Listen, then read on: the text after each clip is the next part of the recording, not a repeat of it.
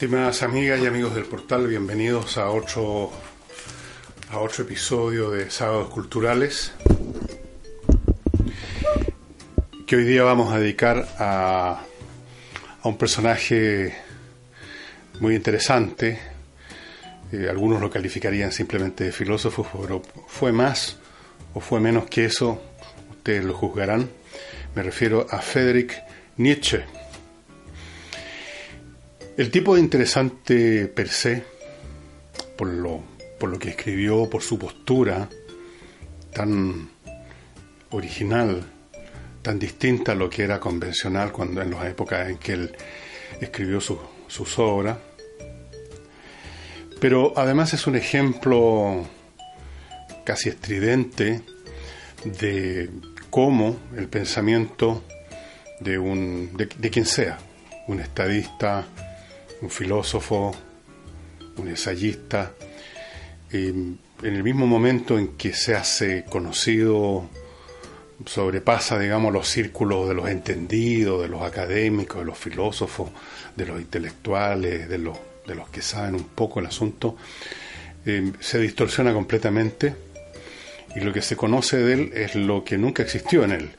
Se, se le asocia a ideas en el mejor de los casos simplistas, en otros casos simplemente distorsionadas y a veces hasta malignas. Y eso es exactamente lo que le ocurrió a Friedrich Nietzsche, que todavía hay mucha gente que en su fenomenal ignorancia y credulidad, porque las dos cosas van juntas, gente que no ha leído en su vida nada de Nietzsche, que ni siquiera sabría ubicarlo en el tiempo, automáticamente lo asocian como el filósofo del nazismo cuando no puede haber nada más opuesto y contrario a la postura nazi, como ya lo veremos, que Nietzsche.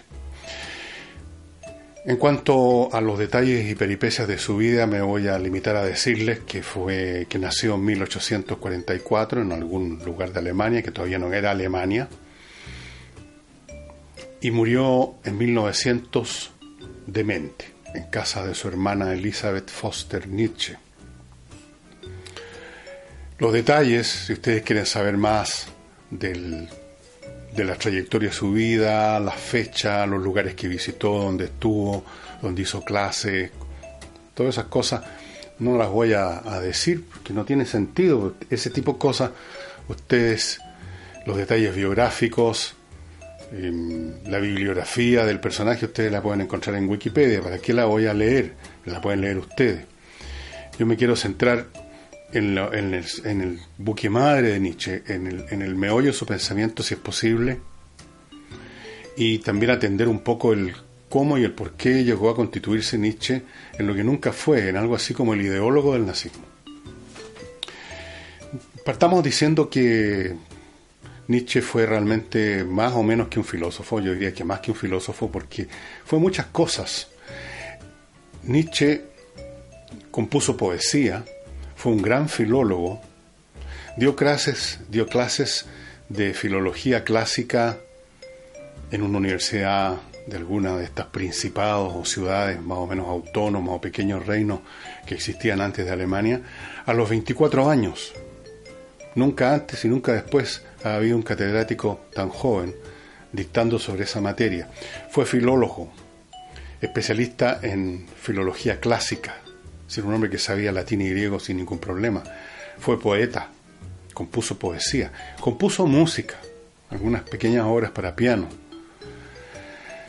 Compuso ensayos, compuso muchas obras críticas. Y su filosofía aparece en una forma completamente distinta y ajena a lo que es usual en las obras de filosofía. Uno espera cuando toma, por ejemplo, eh, la crítica a la razón pura, Kritik der reinen Vernunft, así se dice, de Kant, o toma la fenomenología del espíritu o la der Logik de Hegel, o toma ese enredoso libro de Heidegger, El ser y la nada, creo que no es de Sartre. Uno espera encontrar y encuentra una doctrina expuesta sistemáticamente como una arquitectura de ideas. Eso es lo que uno espera. Pero Nietzsche no era así, no funcionaba así, no trabajó así, se acercaba más a Platón, que tampoco eh, fue un, filósofo en ese sentido doctrinario y sistemático, sino que uno encuentra su filosofía en los diálogos socráticos, en la República, y donde hay muchos desarrollos, pero uno no encuentra un edificio que, diga, aquí está la filosofía platónica entera de la A a la Z. Y lo mismo sucede con, con Nietzsche. Pero además de eso, Nietzsche tenía instintos, por algo fue poeta, literarios. Su filosofía se expresa como, un, como una narrativa literaria, poética, épica. No es un esquema más o menos árido, al estilo de Hegel, que debe ser uno de los más áridos filósofos que jamás hayan existido, o el propio Martin Heidegger, El ser y el tiempo, que es el libro de él, o cualquier otro filósofo clásico, Schopenhauer con su El mundo, Die Welt, como voluntad, Bild und Vorstellung y representación. La filosofía de, de Nietzsche se expresa además en una forma casi lírica. Y eso le valió en su época y le vale hasta el día de hoy en algunos círculos un cierto desdén Em, acusaciones que tienen algunos elementos de verdad, que acusan su filosofía o su punto de vista como difuso, vago, a veces bombástico, especialmente eso, bombástico. En el meollo, diría yo, de la filosofía nietzscheana está el superhombre, del Übermensch, o Übermensch, más bien dicho, el superhombre. Y de ahí es que se hizo la asociación entre Nietzsche y el nazismo. Pero el superhombre que plantea como un ideal a perseguir, como la superación de nuestra humanidad, la superación de nuestra humanidad tan mediocre, la superación de algo que para él era repugnante, que ahora, sin embargo, es, por así decirlo, la doctrina revelada de la Iglesia. Hoy en día hablemos del humanismo. Para él el humanismo, el poner el hombre, o sea, la criatura humana tal como ahora existe, como el objeto de todos los intereses, de todos los, los proyectos o los movimientos políticos, ideológicos, valóricos o filosóficos, el convertirlo en el, el referente, le parecía obsceno. Él decía, ya les voy a leer quizás en alguna de sus obras, que toda criatura existente lucha por superarse, por ser superado, por dar espacio a algo mejor. Y por lo tanto su superhombre no es una especie de Superman de historieta, eh, la clase de personajes que aparecen lateralmente en la iconografía soviética, esos obreros y campesinos musculosos, con ciertos aires eh, arios más que lao. No, y tampoco es el superhombre al estilo nazi que cultivaba al guerrero, al destructor, en otras palabras, al bárbaro. Nada podía estar más alejado de la concepción de Nietzsche, que es en el fondo, y en esto aquí uno ve el influjo que tuvo en él sus profundos estudios de la cultura griega, su enfoque es aristócrata, aristocrático. Es decir, el superhombre no es un Superman que sale volando por la ventana, un destructor de mundos, sino que es una, una manifestación superior en espíritu del hombre. Y él pone ejemplo del mono.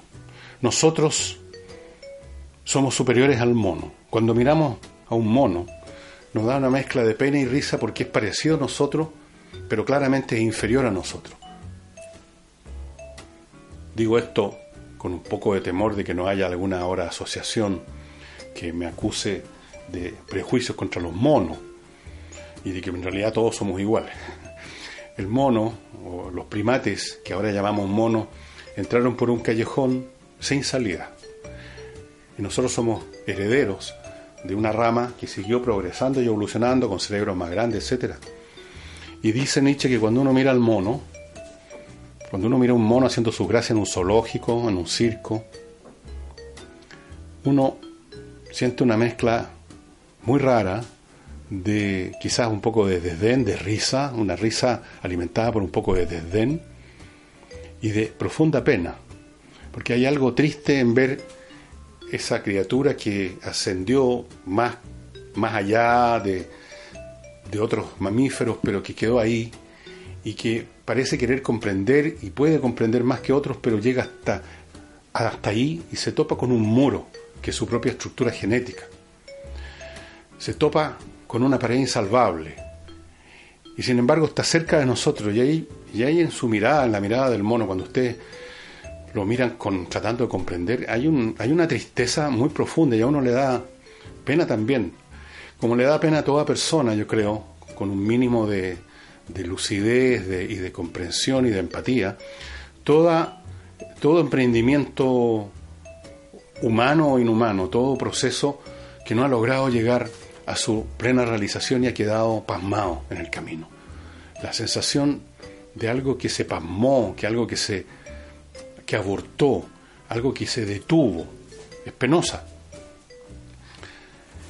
Y Nietzsche dice que toda criatura que, que tenga, que valga, que valga, que tenga valor, aspira a superarse, no aspira a convertirse en un referente de sí mismo, a mirarse al espejo como hace el humanismo, una filosofía que parece como lo más natural del mundo y que es profundamente perversa en muchos sentidos, porque convierte al ser humano tal como es hoy, como ha sido siempre, en un fetiche. En ese sentido yo personalmente prefiero una postura, no soy religioso, pero prefiero una postura religiosa, que al menos nos pone en una perspectiva bastante inferior, no nos pone en el centro del cuento. Bueno, Nietzsche tenía esa esa, esa mirada y por lo tanto su aristócrata, su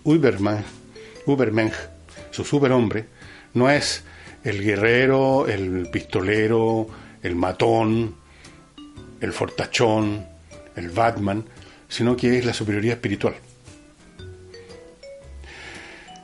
Y en todas sus obras se visualiza lo mismo, la misma postura de profundo desdén o inconformidad con lo que somos como especie, pues somos unas criaturas, seamos realistas, somos bastante miserables.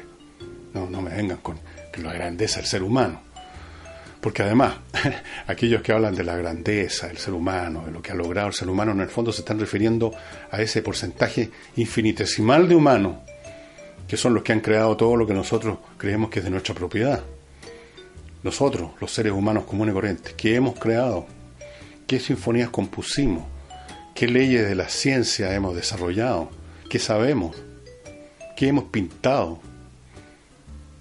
qué verdades profundas, filosóficas religiosas hemos, hemos descubierto, hemos desarrollado o hemos, o hemos predicado. No somos nada. Somos, en el mejor de los casos, criaturas capaces de entender lejanamente muchas veces lo creado por esa capa infinitesimal de seres humanos, eso que llamamos los genios de la humanidad, los grandes hombres, las grandes mujeres. Los demás somos apenas un poco mejores que esos monos que están en el zoológico. Entonces, eh, Nietzsche tiene esa clara percepción y plantea que debemos, nuestro deber como seres humanos, nuestra tarea es hacer posible el desarrollo de algo superior a nosotros. Y por eso él miraba con mucho desdén, con un desprecio enorme, con asco casi diría yo, eh, la clase de mundo burgués que existía en la Europa en la que él vivió. A finales, él, él, escribió en los años, qué sé yo, la segunda mitad del siglo XIX, esa Europa autocomplaciente con su progreso material, con sus avances, que eran unos de unos pocos, repito, y esa moral burguesa que busca simplemente estar calentito. Lo que ahora los jóvenes llaman el pasarlo bien, el tener hartas cositas. Todo eso le parecía bastante repugnante. Y yo, para serle bien franco, comparto bastante de esa mirada. Eh, entonces, él propone otra cosa, pero que no tiene nada que ver con el mundo del nazismo. Piensen ustedes lo siguiente, estimados amigos y amigas. El nazismo fue, fue un movimiento de masas que expolió, promovió, fomentó, aplaudió los peores instintos del hombre masa, la violencia, el prejuicio, el egoísmo, la barbarie. ¿Qué tiene que ver eso con Nietzsche? Con este refinado filólogo, este hombre profundamente inteligente y talentoso, que amaba la música. Él es el hombre autor de esa frase, un mundo sin música no, en, una, en un mundo sin música no valdría la pena vivir. Fue por mucho tiempo un admirador y frecuentador del círculo Robert Wagner. Y después, cuando se estrenó en París, la ópera más popular de todos los tiempos y quizás una de las más hermosas, que es la ópera Carmen de Georges Bizet, fue uno de los pocos que entendió el valor de esa ópera, cosa que no hicieron los críticos musicales, que la trataron muy mal, al punto que al cabo de unas cuantas funciones se interrumpió la, la presentación de Carmen y se dice que George Bizet, el compositor, murió de pena. Yo no sé si existe la muerte por pena, pero capaz, por depresión, qué sé yo, que aumenta y multiplica todos los problemas. Nietzsche fue, no sé, no me acuerdo el número exacto, pero fue 10, 15 veces a ver la función. Era un hombre que le gustaba la música. Era un hombre que le gustaba la poesía, que escribía poesía, que componía música. ¿Qué tiene que ver eso con el nazismo? el que el nazismo haya en algún momento le haya dado un zarpazo para hacerlo como de su propiedad a Nietzsche es uno de los crímenes, es uno de los crímenes más de ese movimiento profundamente de masas, barbárico, como todos los movimientos de masa por lo demás. Pero además, y peor que otros movimientos de masa que por lo menos, aunque sea de forma distorsionada, tienen una relación, aunque sea lejana, con una idea valiosa, por ejemplo, la, Caritas cristiana, aunque se haya convertido a veces en asesinato en las calles de la ciudad del Imperio Romano en manos de monjes y fanáticos. Pero eso era una distorsión de algo que tenía un valor intrínseco. ¿No es verdad? Bueno, casi todos los movimientos de masa, en cambio, agarran simplemente lo que, lo que se les ofrece como alimento, abro comillas, espiritual, lo degradan aún más y desatan sus pasiones. El nazismo no tiene nada que ver con Nietzsche y Nietzsche no tiene nada que ver con el nazismo. Nietzsche tampoco tiene, no tiene nada que ver con el antisemitismo.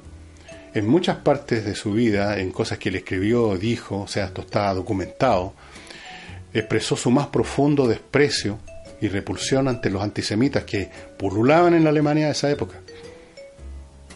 Bueno, siempre pululan los antisemitas, pero en esa época pululaban aún más probablemente. Pululaban eh, con la conciencia tranquila. Ahora hay antisemitas también, pero con la conciencia intranquila. Era un hombre refinado, no tiene nada que ver con el nazismo. El nazismo fue la religión de los imbéciles, de los, de los locos, de los enfermos de rabia, llenos de odio, como era el propio Hitler. Y si uno repasa y mira a los personajes que rodeaban su círculo, a los Goebbels, a los Himmler, a los Goering, uno no encuentra ahí por ninguna parte un superhombre, uno encuentra unos, unos, unos animales disfrazados de seres humanos, unos tipos con uniforme. Esa fue, ha sido una de las grandes distorsiones de la historia de la filosofía, ha sido este, este verdadero robo de Nietzsche. Llevaba, llevaba la fuerza arrastrada, aprovechando que estaba muerto hacía rato, al panteón siniestro del nazismo. Em, las obras de, Nietzsche, yo, yo, tengo las obras completas de él, pero en formato digital. Y en papel tengo mm, varias, pero no las encontré todas. Ahora se las quería mostrar, no sé para quién en realidad. Eh, este libro que se llama Ese Homo, Homo, Eche Homo, que significa He aquí el hombre. Esto está en latín. Eh, es una especie de biografía de, que escribe, una autobiografía. El subtítulo es ¿Cómo se llega a ser lo que se es? En algunas partes de sus capítulos, porque era un hombre un hombre que no, no, brillaba por la modestia. ¿Y por qué iba a brillar por la modestia? Alguien dijo por ahí, no sé si fue Nietzsche o algún otro, que la modestia es la única virtud de los mediocres, no tienen otra cosa que mostrar, salvo decir que son modestos, pues no tienen, no les queda alternativa. Aquí hay un capítulo que dice, ¿por qué soy tan sabio? Bueno, era bastante sabio. ¿Por qué no se iba a dar cuenta que era sabio? Eh, estoy recordando en este momento unas cartas de Wolfgang Amadeus Mozart, ese súper, no genio, súper genio de la música. Creo que unas cartas a su padre o a su hermana Nanner, donde claramente Mozart expresa pleno conocimiento de su genialidad como músico. Y hace un repaso de los músicos de tercera categoría, los músicos mediocres que estaban de moda en su época. ¿Cómo no se iba a dar cuenta él de sus poderes? El que tiene poderes se da cuenta que los tiene, eso de que el genio es humilde, que anda tirado por el suelo, son una mentira. Pueden posar de humildes como para agregar otra virtud a las que saben que tienen, pero no es el caso. Yo, yo no conozco, he leído, sé de, de, un buen lote de gente que uno puede calificar de genio, ninguno de ellos he sabido que haya dado muchas manifestaciones de modestia. Así que cuando dice eso Nietzsche, que por qué soy tan sabio, suena molesto para la gente. A la gente le molesta escuchar confesiones de esa clase. Si hubiera dicho, ¿por qué soy tan estúpido? Habrían dicho, mira, sí, tal vez una de esas. Fíjate, mira que, mira que sincero el hombre. Porque está reconociendo una cosa que desde luego él no era. Cuando uno reconoce que es penca, cuando uno reconoce que es malo para algo, cuando uno reconoce algo que, incluso que sea totalmente mentira, falso, tal, el mundo está todo, está enteramente dispuesto a aceptarlo si uno dice cándidamente, miren, yo soy esto, yo soy súper genio para esto, y soy súper talentoso para esto, o soy muy bueno para jugar esta cuestión. Ah, que se cree ese. bueno, pero volvamos ahora a Nietzsche. Aquí tenemos otro libro, esto de papel que tengo de él, humano, demasiado humano, que son un montón de pequeñas, como ustedes podrían ver acá, de pequeños episodios o pensamientos epigramáticos muchas veces de Nietzsche. Eh, pero la obra donde está expresada de la manera en alemán más bella y en castellano más bombástica la, la filosofía o este propósito, no sé si llamarlo la filosofía, esta, esta aspiración de Nietzsche de que nosotros como humanidad debiéramos preparar el terreno para una humanidad superior a nosotros. Tal como nosotros como padres tratamos de que nuestros hijos sean superiores a nosotros y hacemos todo lo posible, a menos que seamos un infeliz, ¿no es verdad? Queremos que nuestros hijos sean mejores y hacemos todo lo posible para que sean mejores y hacemos todo lo posible para que las cosas mejoren. Ahí está, de algún modo indirecto, más, más desvaído, la postura de, de Nietzsche. Ese libro, que tiene una forma absolutamente lírica donde se expresa esa visión, lo tengo en muchas versiones. Esta es la más antigua y siempre me gusta mostrarles las la que heredé de mi, de mi familia, de mi papá o de mi mamá. Esta, el libro es Así hablaba Zaratustra y esta es una edición, miren qué viejas las páginas están, ya no están ni siquiera amarillas, están café Ediciones Ercilla 1942. Y mm, les voy a decir, les voy a leer un pedacito donde aparece esto que les estoy contando. Dice, cuando Zaratustra, que se supone que es un ermitaño, que se fue a buscar la sabiduría en una montaña y todo eso, vuelve a la ciudad, va a la ciudad, vuelve al mundo. Entonces, dice, cuando Zaratustra llegó a la ciudad más inmediata a los bosques, se encontró con la muchedumbre de la plebe congregada en el mercado porque se le había anunciado que verían a un volatinero, estos acróbatas en una cuerda floja. Y Zaratustra habló al pueblo diciéndole, voy a enseñaros el superhombre. El hombre es algo que tiene que ser superado ¿Qué habéis hecho vosotros para superarlo? Todos los seres, hasta ahora, crearon algo superior a ellos.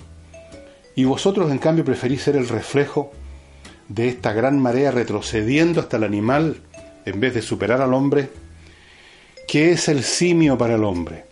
¿Un motivo de risa o una dolorosa vergüenza?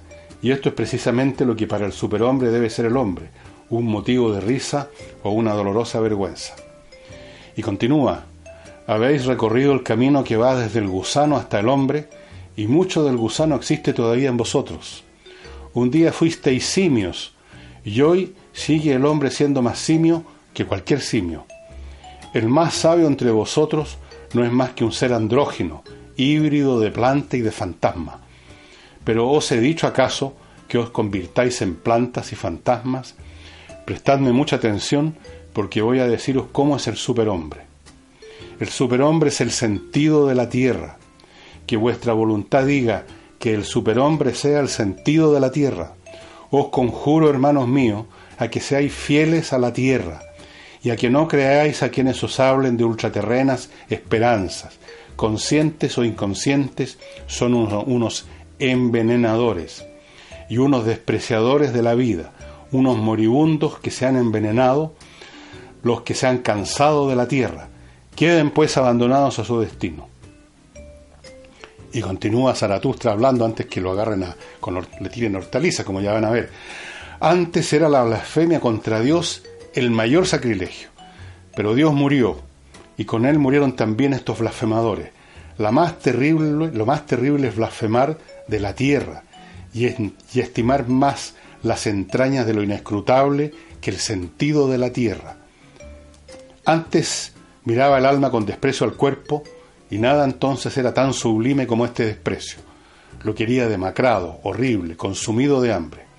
Así pensaba poder huir de él y de la tierra. Y esta alma estaba también demacrada, era horrible y se moría de hambre, y la crueldad era para ella una voluptuosidad. Y aquí mire cómo se me está cayendo a pedazo mi libro, pero por supuesto, como ustedes ven, lo mandé empastar, como hago con todos mis libros, reliquias. Y luego continúa Zaratustra, en verdad os digo que el hombre es un río impuro de cieno, y que es preciso ser un océano para recibir sin manchas un río tan cenagoso. Escuchadme, que os estoy mostrando el superhombre, que es este océano en el que puede sumirse vuestro gran desprecio. ¿Qué más sublime puede sucederos? La hora del gran desprecio, la hora en que vuestra felicidad también os asquee, lo mismo que vuestra inteligencia y vuestra virtud. La hora en que digáis, ¿qué me importa mi felicidad si no es más que pobreza, basura y una despreciable voluptuosidad? Para la existencia misma debería justificar la, la felicidad. La hora en que digáis, ¿qué me importa mi inteligencia? ¿No está tan ávida de ciencia como el león codicioso de carne? No es más que pobreza y basura y solo puede proporcionarme una despreciable satisfacción. La hora en que digáis, ¿qué me importa mi virtud? Todavía no ha conseguido hacerme delirar. Qué cansado estoy de lo bueno y de lo malo que hay en mí. Todo eso no es más que pobreza y basura y un miserable placer. La hora en que digáis, ¿qué me importa mi justicia? No veo que yo sea ascuas y llamas, y el justo tiene que ser ascuas y llamas. La hora en que digáis, ¿qué me importa mi compasión? ¿No es la compasión la cruz en la que clavan al que ama a los hombres, pero mi compasión no es una crucifixión. ¿Lo habéis gritado ya? Ojalá os hubiera oído gritarlo.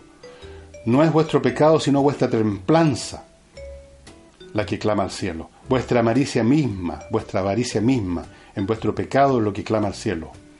¿Y dónde está el rayo que os lamerá con su lengua de fuego? ¿Dónde la locura que os debería haber inoculado? Escuchad que yo estoy enseñando quién es el superhombre. Es ese rayo, es esa locura. Después que Zaratustra hubo hablado así, gritó uno de la plebe, ya hemos oído bastante del titiritero, ahora que trabaje. Y todos se rieron de Zaratustra. Pero el volatinero, creyendo que se habían referido a él, se dispuso a trabajar, etc.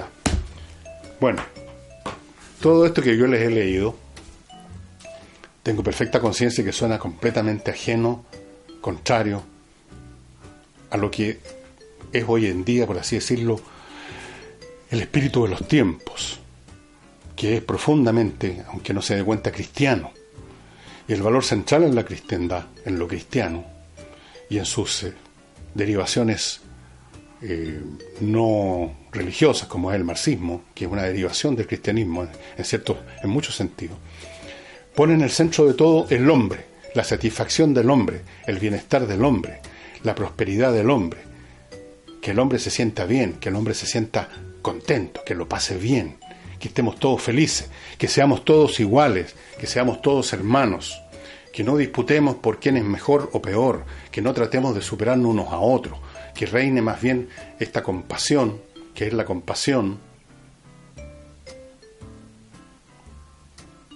que es el último pecado, dice en el final, en el último capítulo de este libro, Nietzsche dice, hace decir a Zaratustra que la compasión es el último pecado que tiene que superar el superhombre, la compasión que debilita, la compasión por lo débil, la compasión por lo que se quedó atrás y que hace detenerse.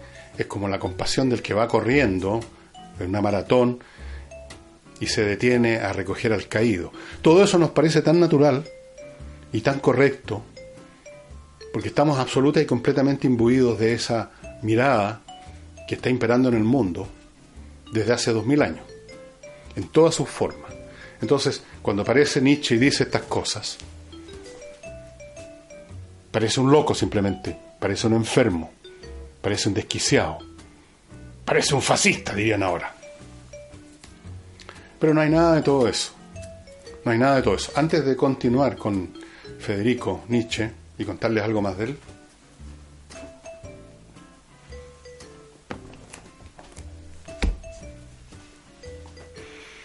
Ya saben, ¿para qué les digo más? Adentro de esta caja viene un tablero. Con el tablero vienen las piezas. Con las piezas viene un documento. Y con el documento viene un código.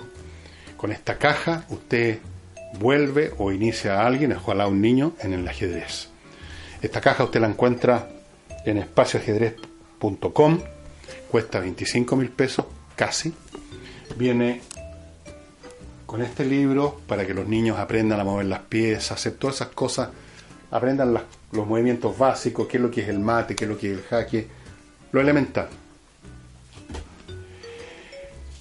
Y una vez que usted ha comprado en este espacio, espacioajedrez.com, y aplica el niño al que le regaló esto, el código en ese sitio web, va a florecer el sitio y van a aparecer un montón de servicios más. Ahora usted puede comprar muy poco más.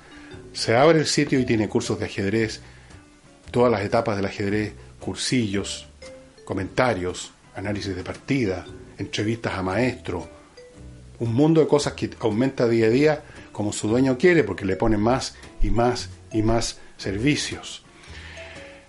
Y al comprar la caja, usted no solamente va a tener este código que viene en el documento que está dentro, para la persona a la cual le va a regalar esto, o para usted mismo si se lo está comprando para usted. Le van a llegar por correo dos licencias más. O sea, si usted lo regaló, puede entrar igual al sitio con esa otra licencia y si tiene su, su tablero y sus piezas, volver al ajedrez, volver a este ejercicio mental estupendo para desarrollar la concentración, la capacidad analítica, yo recomiendo tres cosas para eso. La música, la música buena, no la, las porquerías que uno escucha en la radio. El ajedrez y el cálculo, la matemática. Pero cualquiera de esas tres cosas funciona. Las tres juntas mejor.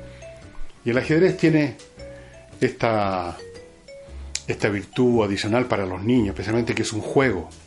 Es un juego y por lo tanto es entretenido, es apasionante es el mejor regalo que usted le puede hacer a un niño.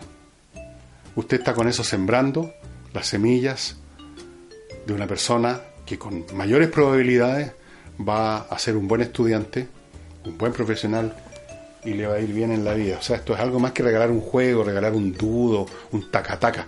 Esto es regalar la vida, regalar una vida exitosa, regalar una vida productiva. Nietzsche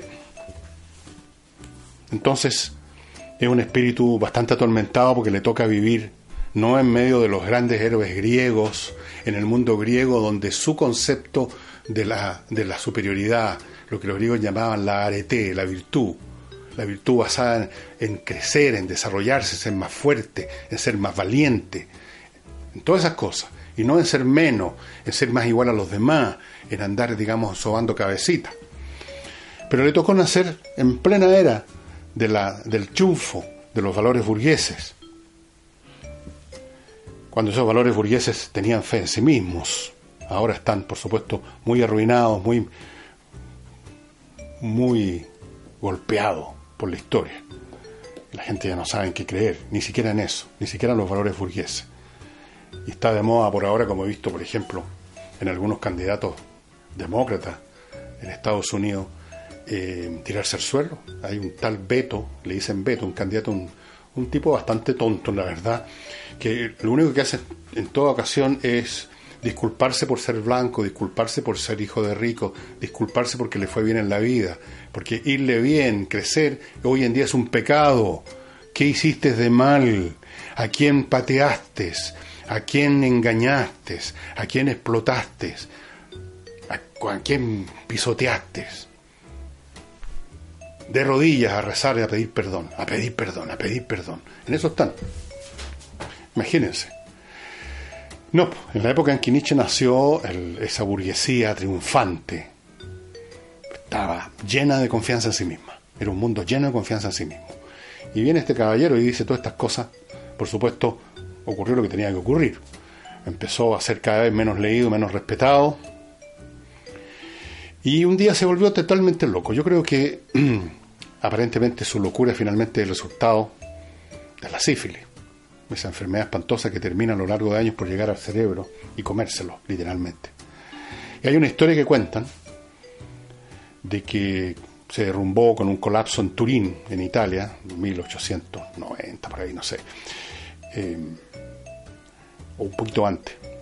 Pero la historia que cuentan, que no está claro si es cierta o no, él, el hombre que dijo, en así hablaba Zaratustra, que la compasión es el último pecado, la última debilidad del hombre superior, la historia cuenta que este hombre, que ya estaba al borde del desquiciamiento, va un día caminando en Turín por una plaza y ve a la distancia que un cochero está dándole cruelmente de latigazos a un caballo y él corre y abraza el cuello del caballo y se desploma con él en un arrebato de, compasión por esa pobre criatura a la cual estaban torturando.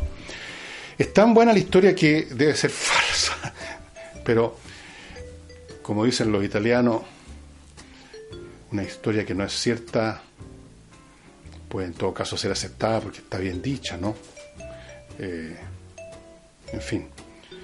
Y Nietzsche fue llevado a un hospicio luego y terminó viviendo sus últimos años en la casa de su hermana, la Elizabeth Foster Nietzsche, quien comenzó el proceso de distorsionar a su hermano, que culminaría con los nazis.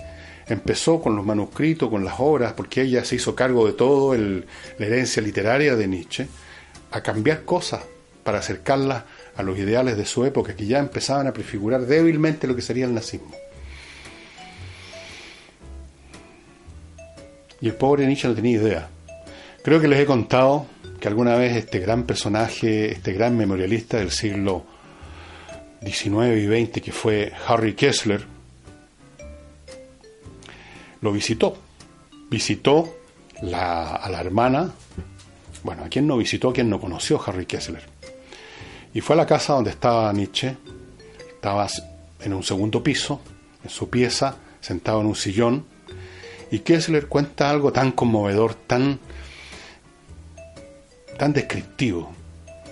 Nietzsche estaba ahí, sentado, ya ido, y Kessler dice que en la, en la mirada de Nietzsche, en la mirada que, la mirada que le dirigía a él, a Kessler, mientras Kessler, qué sé yo, le decía cómo está, o qué sé yo, qué cosas de ese tipo, cómo está, cómo se siente hoy día, no sé.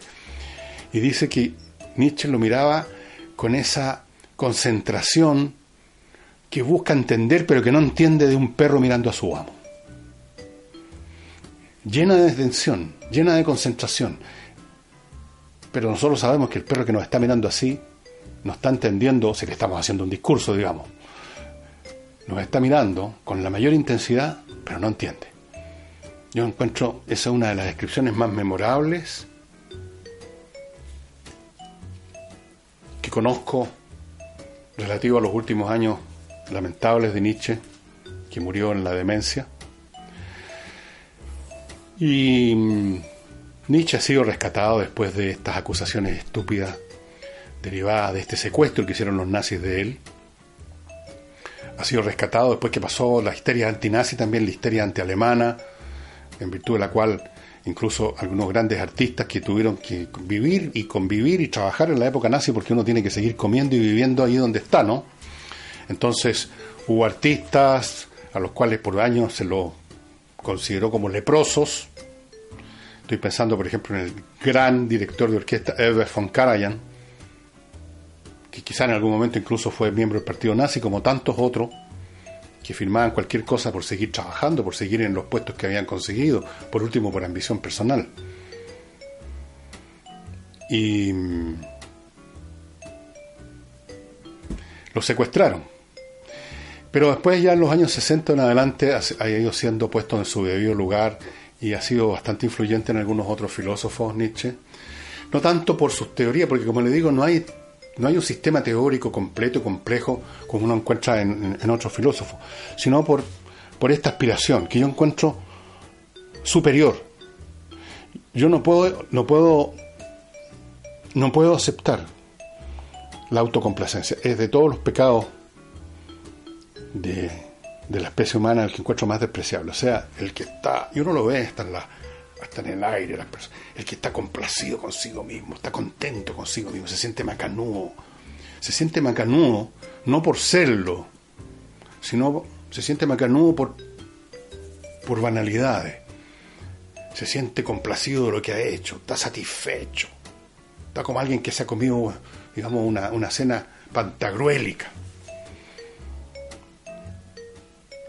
A mí me parece es un sentimiento muy bajo, muy penca el contentamiento, ese aire que toman algunos intelectuales y académicos con lo poco que saben o creen saber, ese aire así, que va unido a la arrogancia generalmente. Porque quien tiene una mirada relativa sobre sí mismo, desdeñosa de sí mismo, ¿de qué podría ser arrogante? Porque incluso, voy a volver a Mozart, Mozart sabía lo que era, pero eso que él sabía que era, no le impedía mirarse en forma muy relativista en otras ocasiones. Hay una ocasión en que el barón von Swieten lleva a Mozart a conocer las obras de Johann Sebastian Bach, que Mozart no conocía porque había pasado de moda Bach. Nadie tocaba Bach.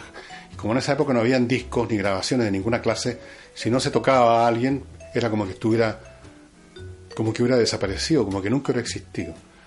Y Mozart escucha a Sweeten, o lee simplemente el, el score, lee el pentagrama de creo que el arte de la fuga. Y bueno, Mozart se da cuenta que a pesar de toda su, su habilidad inmensa como músico, no era nada al lado de Johann Sebastian Bach. Y por lo que dijo y conversó ese día con Van se siente en él que está vivo, una aspiración a ser más, a, crecer más, a subir, y que no está complacido con ser Mozart. No está contento con ser Wolfgang Amadeus Mozart, el niño mimado de las cortes de Europa, al principio.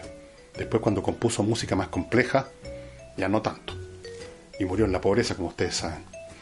Y ese es Nietzsche, estimado amigo, un tipo realmente interesante como persona, como pensador. Este libro, así hablaba Zaratustra, lo he leído, qué sé yo, en distintos momentos de mi vida y qué sé yo, qué puedo decirle.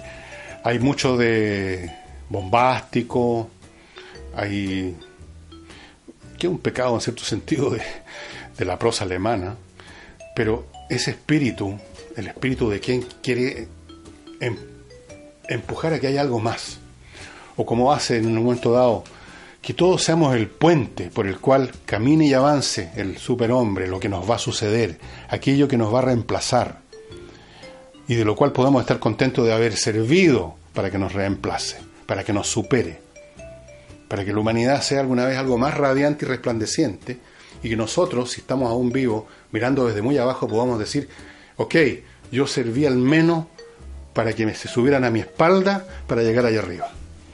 ¿Y qué cosa puede haber mejor que eso? ¿O no? Bueno, eso sería todo por, por hoy. No, espero el lunes sin falta.